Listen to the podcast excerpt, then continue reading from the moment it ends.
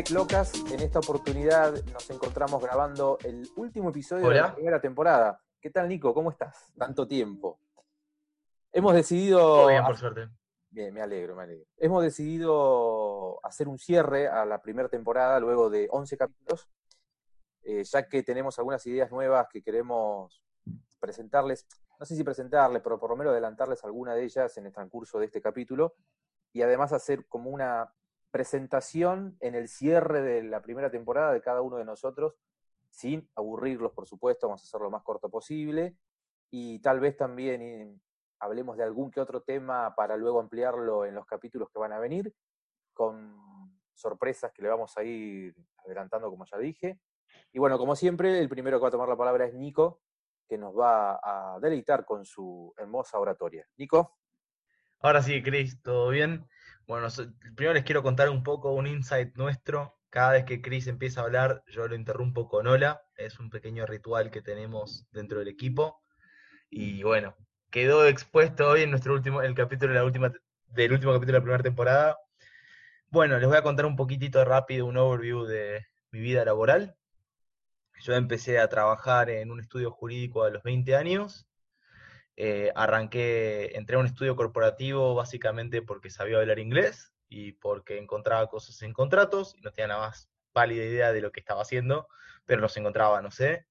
Y en los próximos dos años yo empecé a, crecer mucho dentro del estudio, aprendí a hacer muchas cosas, en general relacionado todo a societario, mucha estructura societaria, sociedades extranjeras, y bueno, llegó un punto en el cual yo estaba muy atrasado en la carrera, pero muy adelantado en el trabajo y no podía crecer porque no tenía el rango horario. Y me acuerdo que mi último regalito al estudio fue armar una cámara empresaria, dejé toda la estructura hecha, la dejé y me fui.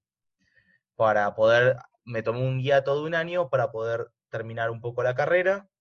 Uh, ese año me lo tomé, adelanté un montón. Al año siguiente, después entré por, ante, mis antecedentes, aparte yo había hecho ya el curso de operar bursátil a los 18 años, y terminé reculando en un estudio ya corporativo un poco más grande, haciendo mercado de capitales, y aprendí un montón, pero bueno, quizás el estudio no era el mejor, eh, no me gustaban muchos horarios y la verdad que el dinero era muy poco para lo que hacía, decidí en un momento, agarré y decidí poner un freno final y pegar un giro totalmente directo y dije, bueno, ok, estoy trabajando con un perro y la verdad que haciendo cosas por mi cuenta puedo ganar el mismo dinero que me pagan ellos haciendo dos, tres trámites, dije J por año, por mes.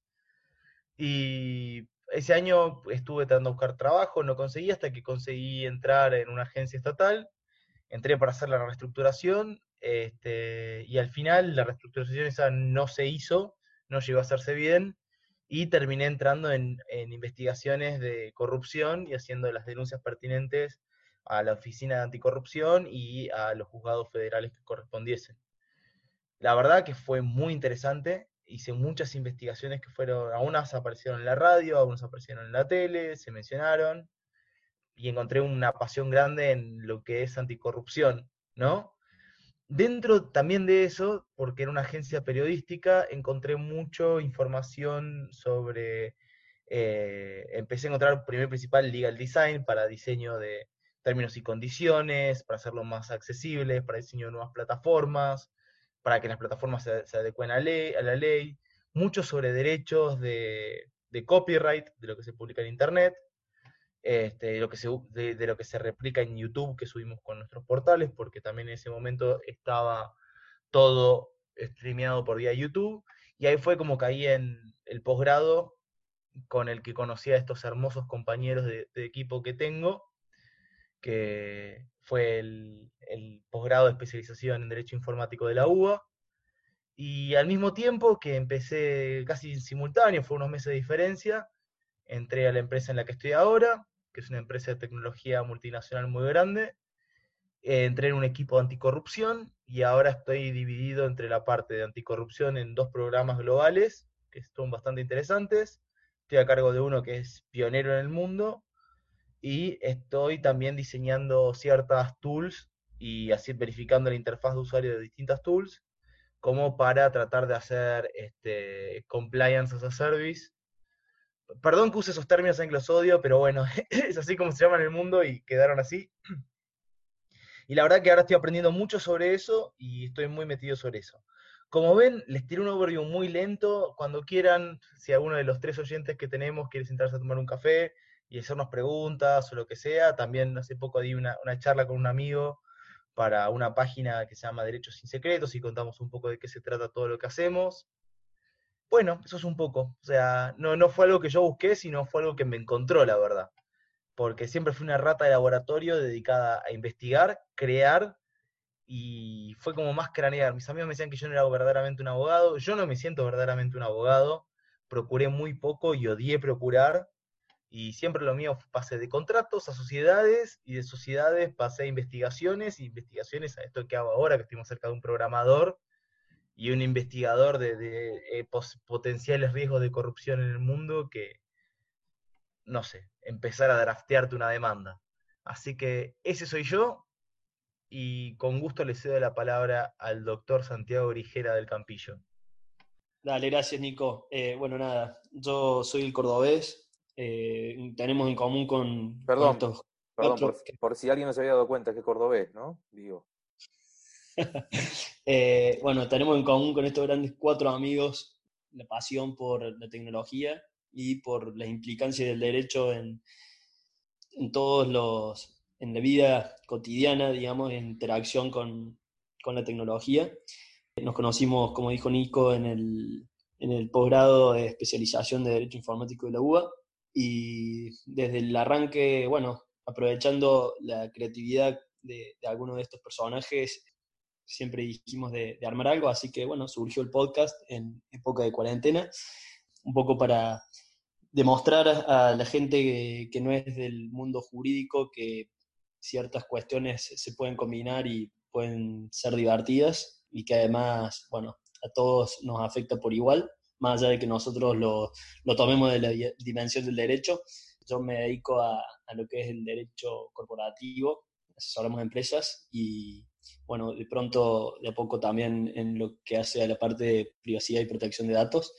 Tenemos muchos proyectos con los con TechLogcast, eh, sobre todo en cuestiones de arrancar con una serie de entrevistas de distintas personalidades de todo, de, todo tipo de, aspectos, no solamente del mundo jurídico, sino también del mundo artístico, eh, gente que, se dedica a, cuestiones de Internet. Soy hincha del club más grande del país, Club Atlético River Plate. Bueno, nada. ¿No, lo eras de Belgrano vos también? Era de la B, en realidad. Empieza con B. Cristian, no te confundas lo que, bueno, lo que necesiten, eh, me encantaría interactuar con, la gente que nos escucha y bueno, somos totalmente accesibles para, intercambiar ideas, eh, tomamos recomendaciones y bueno, sería un placer también invitarlos a participar eh, de este programa que en realidad lo que, lo que busca es pasar un rato y divertirnos. Bueno, Ernie, contanos un poquito de vos. Bueno, les voy a contar un poco de mí, cómo me vinculé con la tecnología siempre, de toda la vida un poco. Por allá por el año, habrá sido, y acá se van a reír, 1983, 1984 aproximadamente.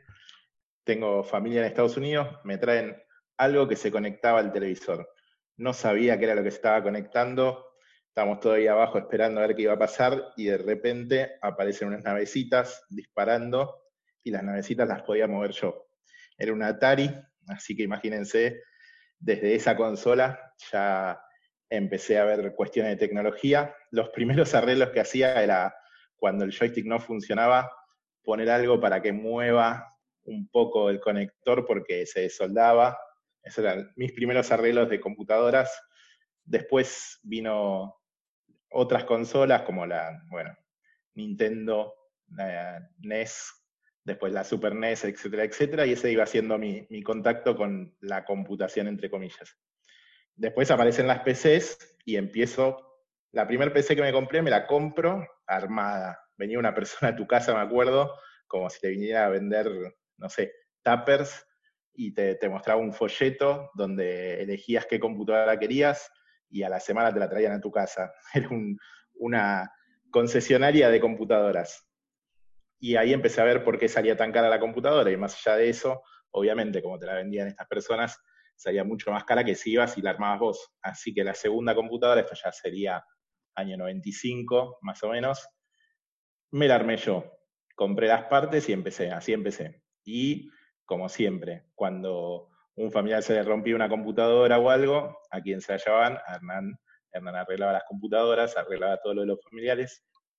Y también eh, ese era otro tema en, ese momento, pero más, esto más en los 80, finales de los 80, y eso, no había mucha gente a la que llevar a arreglar las computadoras. Tuve una Commodore 64, por ejemplo, se te rompía algo y chao, fuiste era casi que comprar una nueva o ver qué hacer para arreglarla. Entonces ahí fue cuando empecé a meterme más que nada en el hardware y tratar de arreglar mis propias cosas para no, pagar tan caro y no tener que comprar otra. Pasando el tiempo, trabajé de técnico de, computación para, un, para una empresa bastante grande, nada que ver con abogacía, que era lo que estaba estudiando y lo que me gustaba, pero bueno, el tema de técnico de computación se me daba fácil, digamos. O sea, y creo que acá, como decía Nico también, ayudaba bastante entender inglés, porque lo que no sabías arreglar lo buscabas en internet y estaba, seguro que estaba. Y mucha gente que no sabía arreglar cosas por, por no buscar en internet, era una búsqueda en internet y quizás técnicos que se habían recibido de técnicos, trabajé con técnicos que se recibieron de técnicos y no sabían arreglar algo y yo buscando en internet por la facilidad del inglés lo arreglaba. Así que bueno, ahí Estuve en una empresa bastante grande, no voy a decir cuál, trabajando un par de años y siempre mirando qué se podía hacer con el derecho y la computación, que no, no, no era mucho lo que había, era sobre todo derecho a autor y a ver que no te bajen las películas por internet y no había mucho más. Siempre se, se comentaba, pero no, nadie le daba importancia al derecho informático.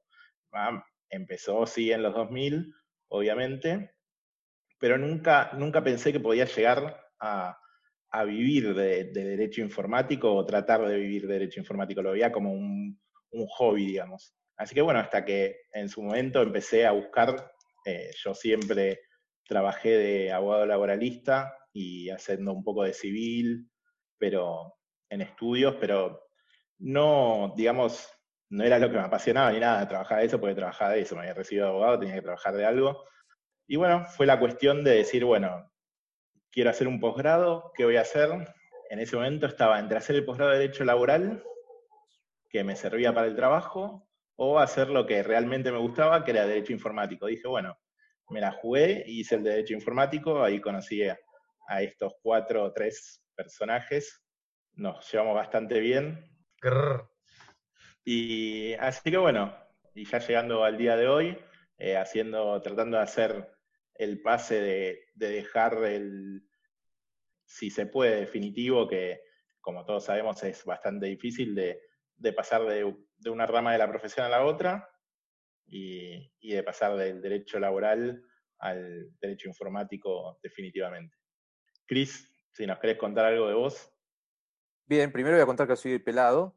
Luego, eh, no, tengo un currículum como, como, como lo que tienen acá mis compañeros de podcast aunque sí, soy abogado, obviamente, ya no quiero sacar cuentas, pero ya van a ser 20 años.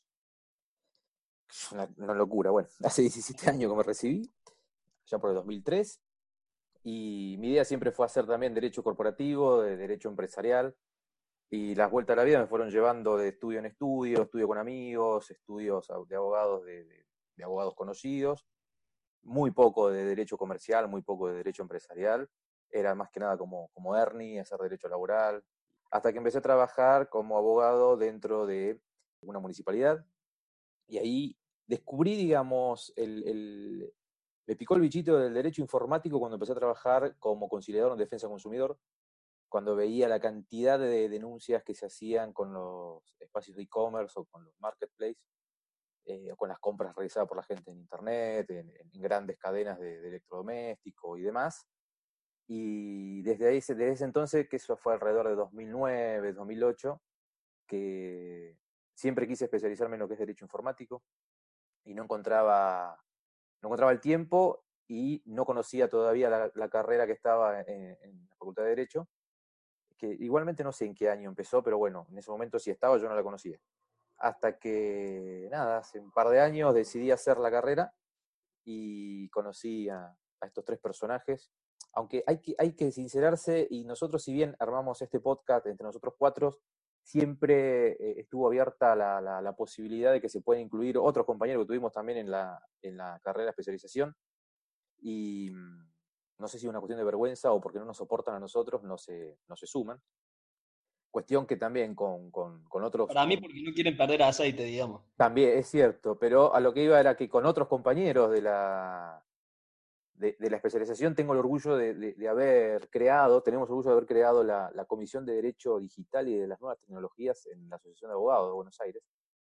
Y que eso también da mucha, te da muchas más ganas de seguir especializándote y empezar a armar cuestiones para el resto de los abogados que tal vez están interesados, o de la gente en general, no, no solo abogados, para cualquier tipo profesional o para el público en general, pero a los abogados me, quiero referir en el sentido de que hay muchos que quieren, muchos abogados que quieren eh, entrarse en esto que es derecho informático, y la verdad que hay muchas ofertas de curso, muchas ofertas de especializaciones, pero no por vender el podcast, sino para darle un, consejo, el, escuchar este tipo de espacios, el, ver eh, videos como lo que hizo Nico con el amigo en, eh, por Instagram. En, Derechos sin secretos. Derechos sin secretos, perdón, no me acordaba uno va, escuchando y, va diciendo, ah, mira, che, esto también es derecho informático, esto se relaciona por acá, se relaciona por allá, porque lo que tiene de bueno el derecho informático, al menos a mí me parece que tiene una transversalidad que otra rama del derecho no la tiene.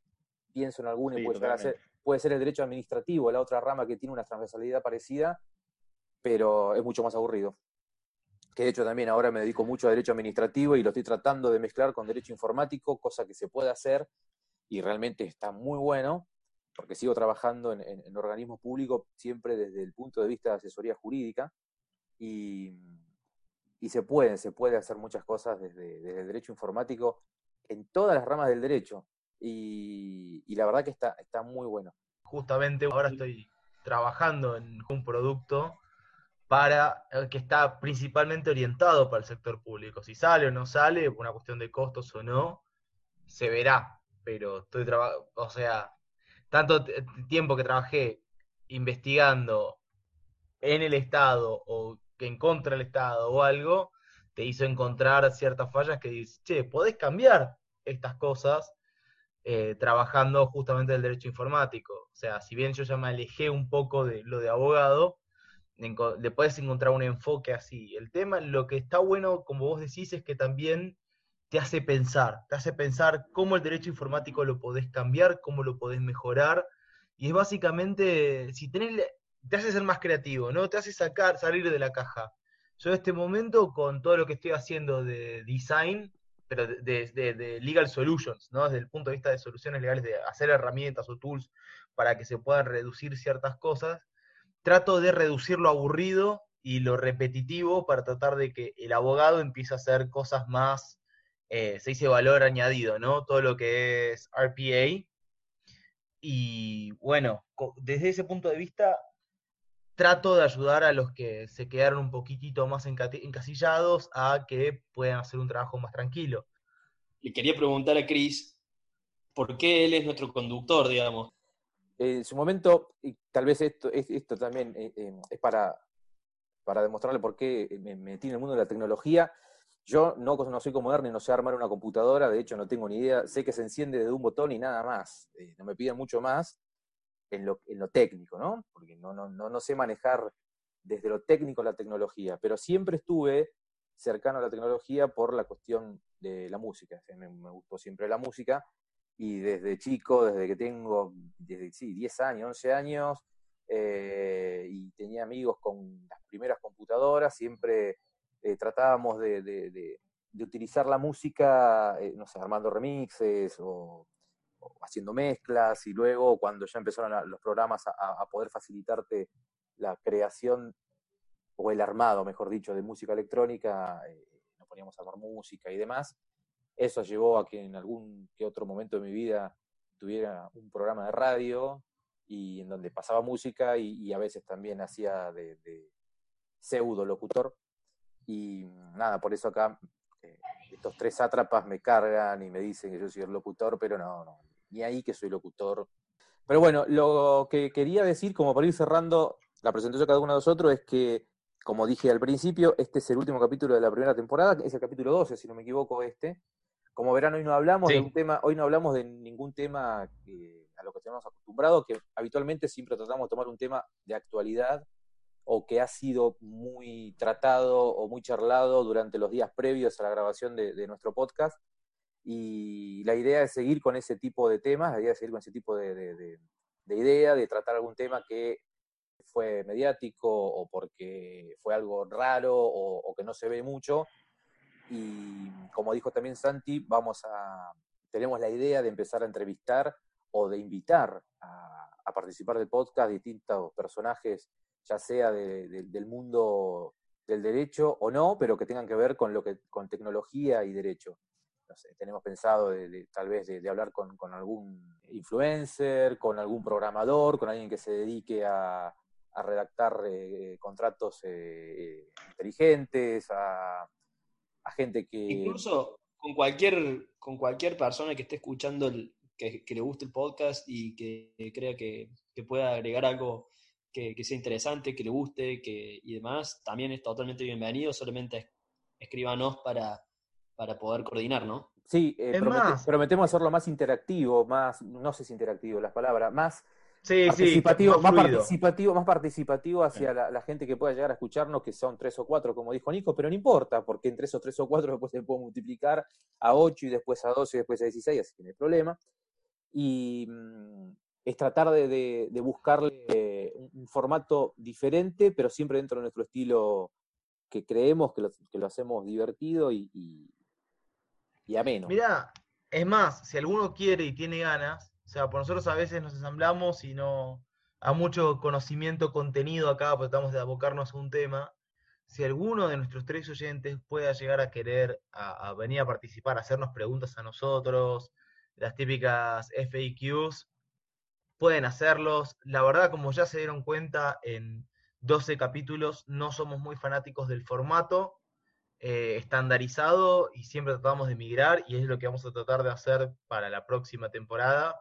Este, Santiago me está bardeando por el chat, por ejemplo, en este momento, cosas que pasan.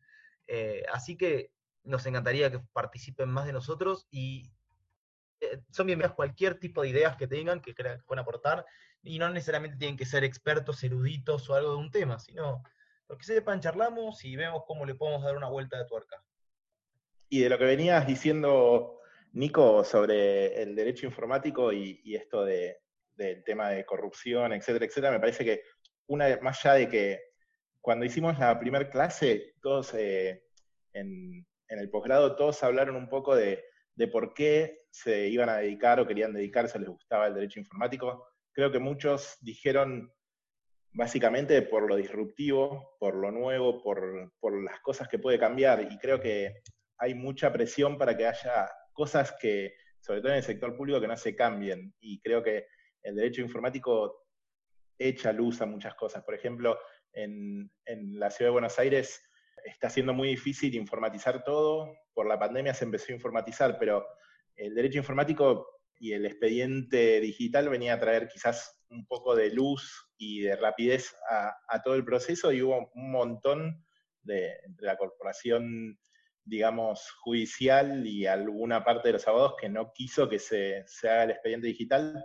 Y eso es lo que trae el derecho informático muchas veces, y creo que es lo que nos gusta de esta...